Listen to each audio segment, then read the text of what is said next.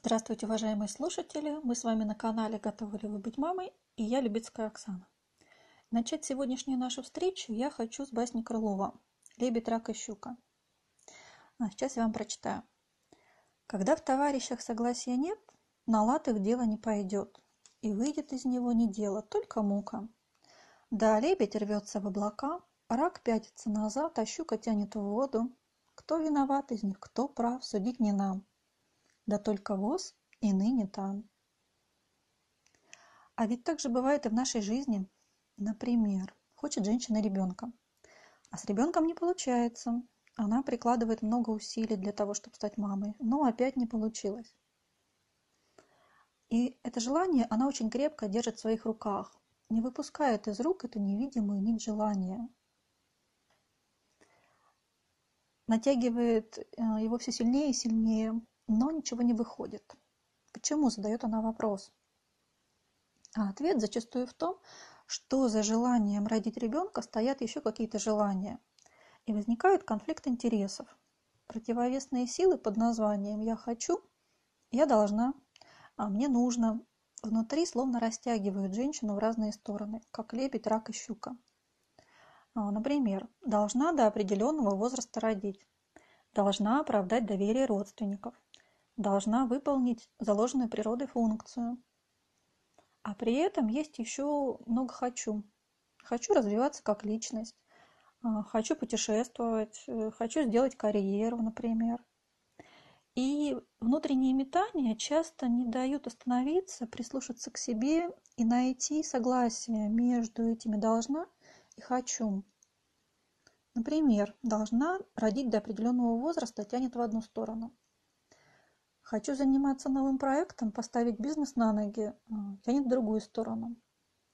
При этом надо родить, родственники постоянно спрашивают, и перед друзьями неудобно. Эта сила тянет в третью сторону или в четвертую.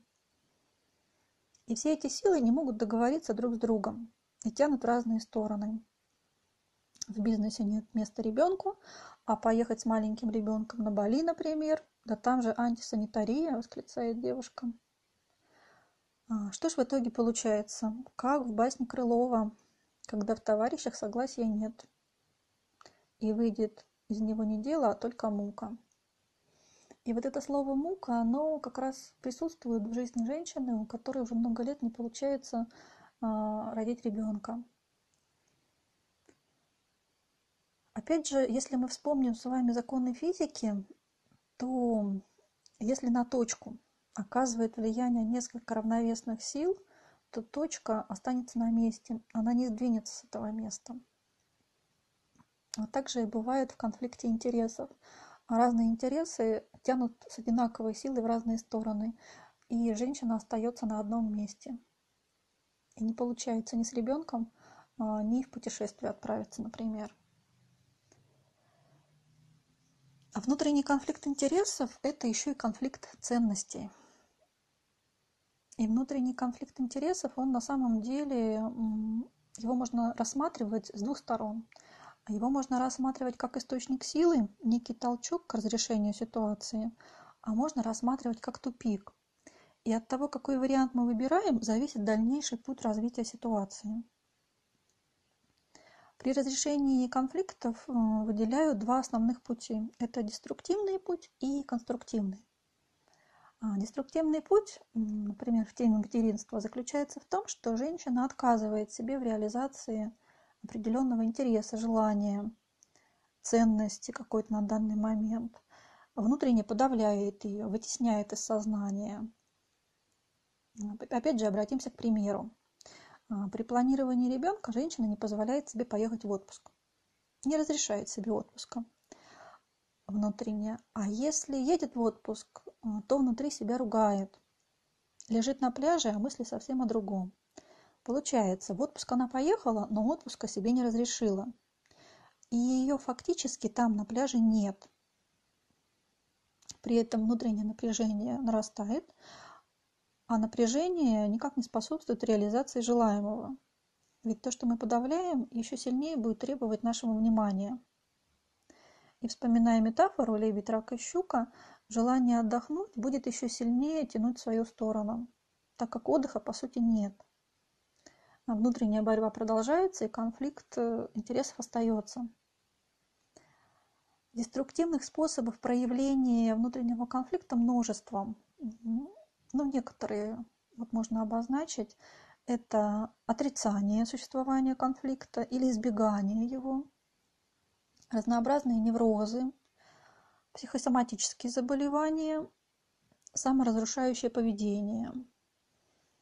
Это причинение себе вреда физически или психически может проявляться в самобичевании, самообвинении, а также в выборе экстремальных видов спорта, например.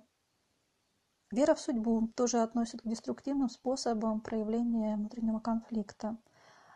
Ощущение безопасности при этом достигается, но конфликт не устраняется.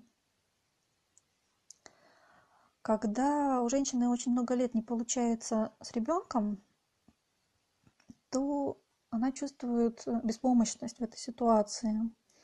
И чувство беспомощности, оно нарастает. А, почему так происходит? Чувство беспомощности – это следствие.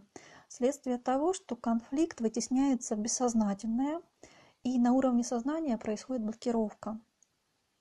Вот поэтому женщина чувствует себя беспомощной, но не понимает почему.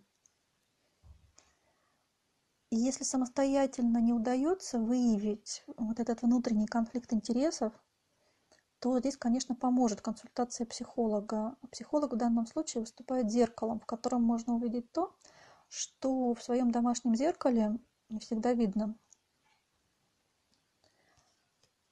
Если мы обратимся к конструктивным путям разрешения ценностного конфликта, то здесь можно говорить о формировании нового отношения к ситуации и к себе в этой ситуации. Здесь можно выделить условия конструктивного разрешения внутреннего конфликта такие. Первое. Осознать, что конфликт интересов есть. Второе. Выделить составляющие конфликта прям выписать на листке бумаги, что я хочу на самом деле, что я должна и что мне нужно сделать сейчас. Третье условие – это, конечно же, проявление активности в разрешении конфликта. Четвертое – ответить себе на вопрос, а зачем мне вообще нужно разрешать конфликт интересов? И что я готова сделать для разрешения конфликта в ближайший месяц, например? И пятый пункт а, – разрешить себе то, что на сегодняшний день не разрешается.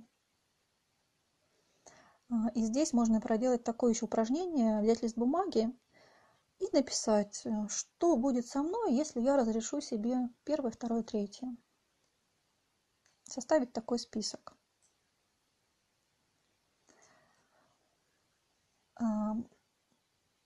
Выполняя это упражнение и разрешая внутренний конфликт интересов, э, мы таким образом перераспределяем свои ценности на данный момент, свои интересы, желания и находим баланс между своими «я должна» и «я хочу».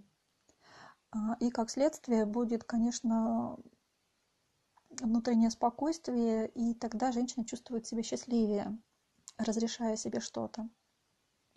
А, можно даже взять э, такое еще упражнение для себя. А, найдите в интернете а, несколько картинок, например, пять картинок, которые будут иллюстрировать то, что вы на данный момент себе не разрешаете. И на картинках напишите «Я разрешаю себе». И конкретно напишите, что вы себе разрешаете. Поставьте восклицательный знак. Вот это про разрешение конфликта.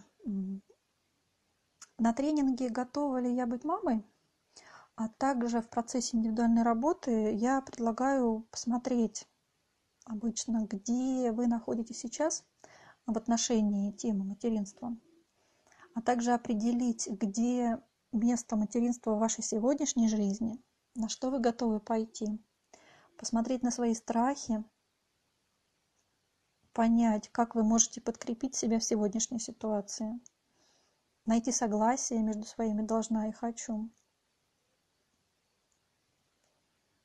Конфликт интересов – это на самом деле не препятствие, это лишь остановка на пути И это возможность пойти дальше осознанно. Ведь осознание своих препятствий уже увеличивает шансы на то, что все получится. Чего я вам желаю на самом деле. А другие вопросы готовности к материнству мы с вами рассмотрим на следующей встрече. До новых встреч!